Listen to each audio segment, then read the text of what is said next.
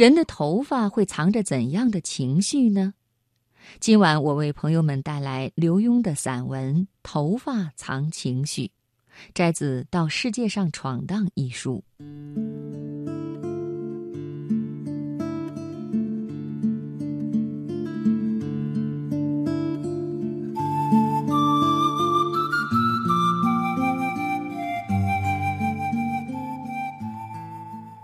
我们从小到大，为了洗头、梳头、剪发、染发、烫发，甚至护发、植发，不知道用了多少时间。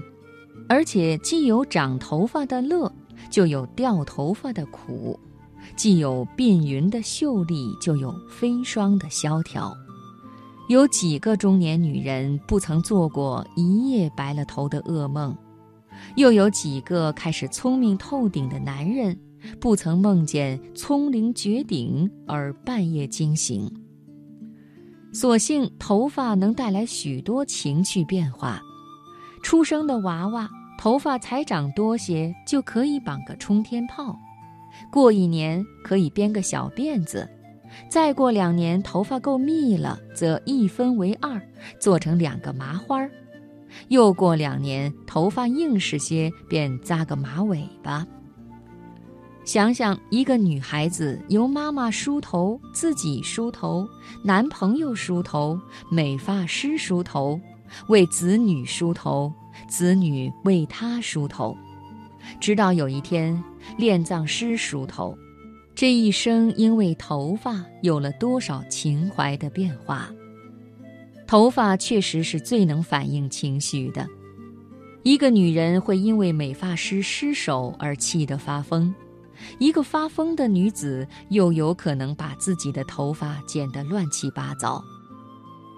我想到遁入空门的尼姑，当一个长发的女子静静地跪着，让师傅为她剃度，那剃下的长发落下的刹那，是落在发根，还是落在心头？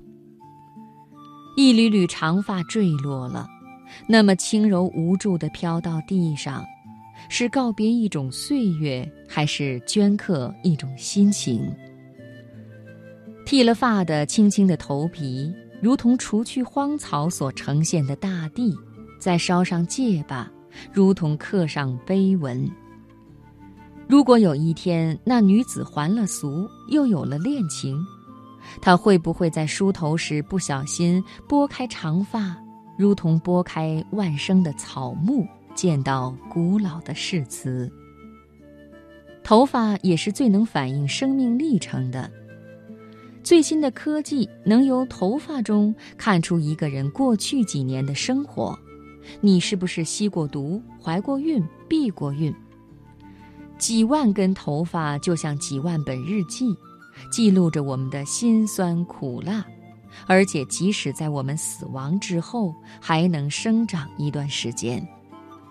头发是死的，也是活的，被我们的心偷偷牵着。只要留在头上一天，就要反映我们的心情与年龄。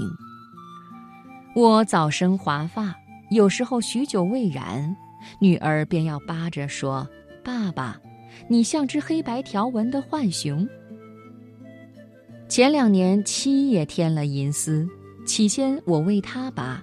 一边拔一边翻，看下面还有没有。而今是偶然拔，却不常翻了。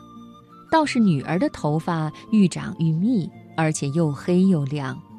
我常为她梳，喜欢那种梳子划过发丝的感觉，好像在一条清澈的溪流里荡一只桨，勾起一条条波纹。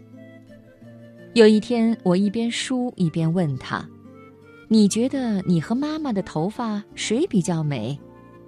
正巧七走过来，竖着耳朵听。妈妈不会知道的。